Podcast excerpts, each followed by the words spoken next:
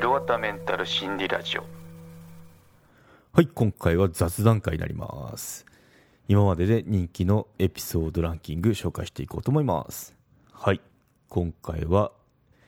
200回突破記念ということで、今まで人気のエピソードランキングトップ10を紹介しようと思います。うん、需要があるのかなっていうのはすごい あの心配なところなんですけど、まあ、ヒロワタな、ヒロワタリスナーですね、の好きなエピソードこんなんですよっていうのをリスナーの方にシェアしていこうと思いますね。はい。まあ、発表前なんですけど、傾向をシェアすると、まあ、1位以外はほぼ僅差って感じですね。うん。で、またあの、例えば今年、この前発表したばっかっていうものと、あと、なんだろう、去年発表したっていうのだと、再生数って、まあ、その差があるのは、あの、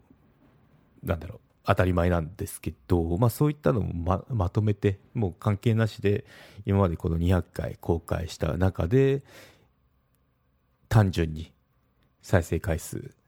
多いやつ、トップ10っていうのを紹介していこうと思います。はい。ということで、時間も限られてるんで、一気に10位から4位紹介していこうと思います。もしここであの聞いたことないなとかいうものがあったら、エピソード番号をメモって聞いてみてくださいですね。で、最近昔のサブスク、サブスクだけ限定でこう聞けたものっていうのも半分くらいは全放出したんで あの、まあ、まだサブスク会員じゃない方は聞いてみたいなっていう、全編聞いてみたいなって方は、あの、これを機会にサブスク会員になっていただければなと思いますね。はい、ということで紹介していきましょう。はい、10位。166話ですね。メンタル不調で視点が狭くなっていませんか？ずらしてみると楽になりますっていうものですね。はい。うん。そうですね。やっぱメンタル不調になると視点が狭くなっちゃうんで、まあそういった時にこうするといいですよっていうのを取り上げてみましたね。はい。そうですね。はい。じゃあ9位いきましょう。9位はエピソード番号2ですね。はい。メンタル不調で給食独身、一人暮らしの注意点、盲点、孤独感との戦いってことで、これはあの、ヒロタ、ヒロタじゃない、あの、適応障害で壊れるまでの本でも書かれてる内容になりますね。うん。やっぱあの、給食するのはいいんですけど、例えば東京に出て一人暮らしで、で、独身ですと言った時っていうのは、あの、まあ、会社が接点だと思うんですよ。社会との。関わりっていうのが、それが断たれるので、逆にそれって注意した方がいいよねっていうのを語っていますね。これはブログ記事にもなってるんで、あの、興味ある方は覗いてみてくださいというところですね。はい。はい、ということで、次行きましょう。次8位ですね。はい。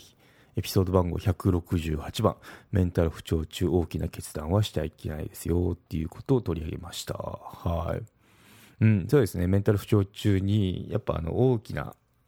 判断事はやっちゃいけないですよ。なぜなら、まあ、視野が狭まってたり、あとやっぱちょっと極端な考え方に陥りがちなので、まあ、そういった、例えば仕事辞めるとか言ったのは、あのやめた方がいいですよっていうのを取り上げてみました。はい。次行きましょう。はい。次は7位ですね。7位は164話ですね。仕事を辞めるとき、3つの要素の2つが欠けていたときってことで、お金、人、やりがいのバランスが崩れたときですよっていうのを取り上げましたね。うん。そう。やっぱあのー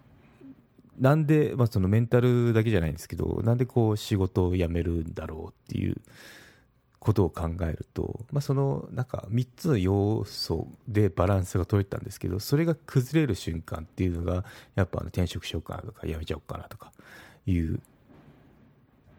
きっかけになっちゃうかなって思いますね。うん、これ結構、あのこれ私の友達から聞いた話なんですけど、まあ、その友達も大学の先輩から聞いた話ですよっていうので、ああ、なんか、腑に落ちるなっていうので、取り上げてみましたね。はい、次行きましょう。6番目ですね。140話ですね。適応障害は顔つきからわかるのかっていうことを取り上げてみました。うん。やっぱあの顔つきでなんかこれちょっと調子悪そうだなとか、まだ顔色を伺うとかあるじゃないですか。そういった言葉があるように、まあそういった適応障害になってる患者っていうのは顔つきからわかるのかっていうのを取り上げてみましたね。うん、ちょっとあの Google のサジェッションキーワード、キーワードのサジェッションあるじゃないですか。あれ見てたらなんか適応障害顔つきっていうのがあったんで、取り上げてみましたね。うんまあ、正直あの答え言っちゃうと分かんないですね。そう、わかんないですよ。見た目ほんと普通で、あのー、だからこそ周囲の人って気づかないんで、あの接し方気をつけましょうねっていう話をしましたね、うん、適応障害で壊れるまでの書籍の方でも書きましたね、うん、なんだ普通じゃんって言われますねそのいくらその休職して治療中でやったってなんでやっぱこのメンタル面の話っていうのはメンタル面のなんだろう病気の話っていうのは見た目から見た目では分かんないっていうのがやっぱポイントですよね。うん、なんでなんかすごい顔顔色いいかはどうか分かんないですけど、まあ、ちょっと悪いかもしれないですけど、あのー、見た目とか言動普通なんだけど実はめっちゃ大変無理して無理してっていうかあの頑張ってそこの普通のレベルまで上げてるっていうパターンが多かったりするので、まあ、その患者さんの周囲の方っていうのは、まあ、そういったもんだよっていうのをあの知ってほしいなっていう回でしたね。はい次5いきましょう。153番ですね。はい。怒りのコントロール、不動心をブッダの言葉から学ぶっていうのを取り上げてみましたね。うん、結構あのブッダ、まあ、宗教怖いとかじゃなくて あのブッダの言葉っていろいろ出てるんですけど、まあ、その生き方のヒントになったりヒントになったりあとあそういった考えでいるとこう生きやすいよねっていうのがあるんでそういったものを取り上げてみましたね私好きなのはその怒りっていうのはその手のひらの上で手のひらの上に木炭があったから木炭を握って人に投げつけるようなもんですよってそのなんか人に怒りをこうぶつける時ってその自分の手のひらに燃え盛った木炭を握りしめてるようなもんですよってうん、その投げつける前に自分がやけどしちゃいますよねっていう話が好きなんですよね。うん、なんでそういうようなものを取り上げてみましたね。そいなものってなまってるぞってはい。ということで、4番に行きましょう。はい。161番ですね。メンタルを読まないニュースの受け取り方ってことで。うん。そうですね。ちょうど安倍さんの事件とか、事件というかテロですけど、あった年ですけど、まあ、いろんなニュースっていうのが、その面白おかしく、そういったったショッキングセンセーショナルなことが起きるとあの嫌でも耳に入ってきますけど、まあ、そういった時にそのメンタルやまないニュースの受け取り方っていうのを取り上げてみましたね、うん、やっぱもう一番極端なこと言っちゃえば見ないっていうのが一番なんですけど、まあ、そうも言ってらんないよねとかいうのを話しましたね、うん、そう。やっぱまああのまた極端なこと言うと、ニュース受け取んなくたっても、1ミクロンもあの人生で損しないですからね。なんでいらないものはシャットダウンっていうのも、あの受け取らない勇気っていうのも大事だよねっていう話をしてみましたね。はい、ということで、これが4番目まででしたね。うん、結構駆け足で、あの、言ったんですけど、ネタバレも、あの完全にネタバレしてますからね、今の話。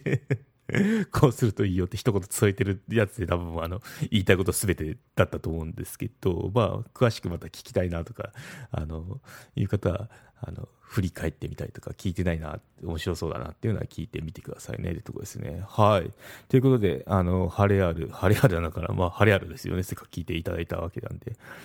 広畑のあの皆さんには、はい。3番からちょっと丁寧に説明していこうと思います。うん、そうですね、3番、175話ですね、メンタルヘルスの自己需要を高める